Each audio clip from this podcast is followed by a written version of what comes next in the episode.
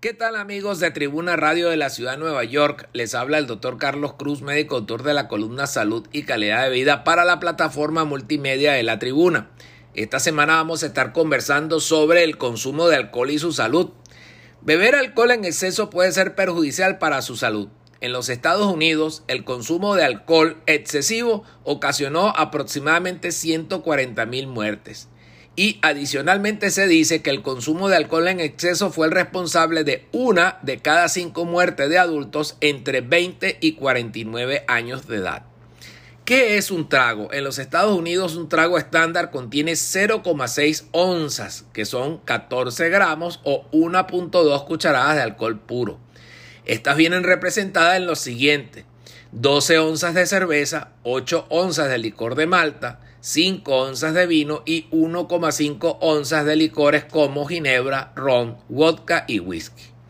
¿A qué se le llama beber en exceso?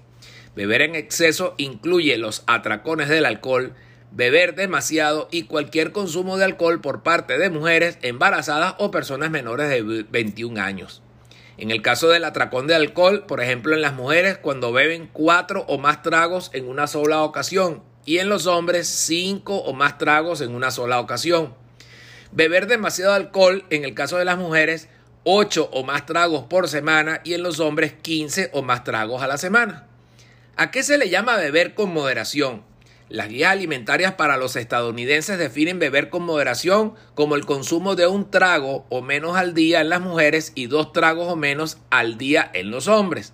Además, estas guías no recomiendan que personas que no beben alcohol comiencen a beber por cualquier razón. Beber menos es mejor para la salud que beber más. Sin embargo, algunas personas no deberán consumir ninguna cantidad de alcohol como son las siguientes las personas menores de 21 años, las mujeres embarazadas o que podrían estar embarazadas, las personas que están manejando, planeando manejar o participando en actividades que requieran destreza, coordinación y estar alerta, las personas que están tomando medicamentos recetados o sin receta que puedan causar reacciones adversas con el consumo de alcohol, las personas que sufren afecciones que pueden empeorar si se consume el alcohol. Y las personas que se están recuperando del alcoholismo o que no pueden controlar la cantidad que beben.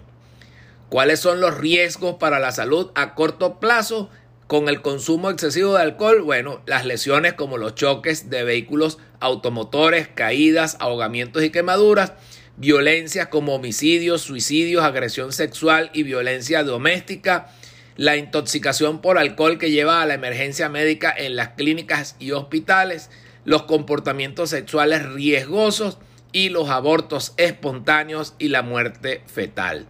Los problemas a largo plazo son problemas de, la tensión arterial, cáncer de mama, de boca, de garganta, laringe, esófago, hígado, colon y recto, problemas de aprendizaje y memoria, problemas de salud mental, problemas familiares y la dependencia al alcohol o conocido como el alcoholismo.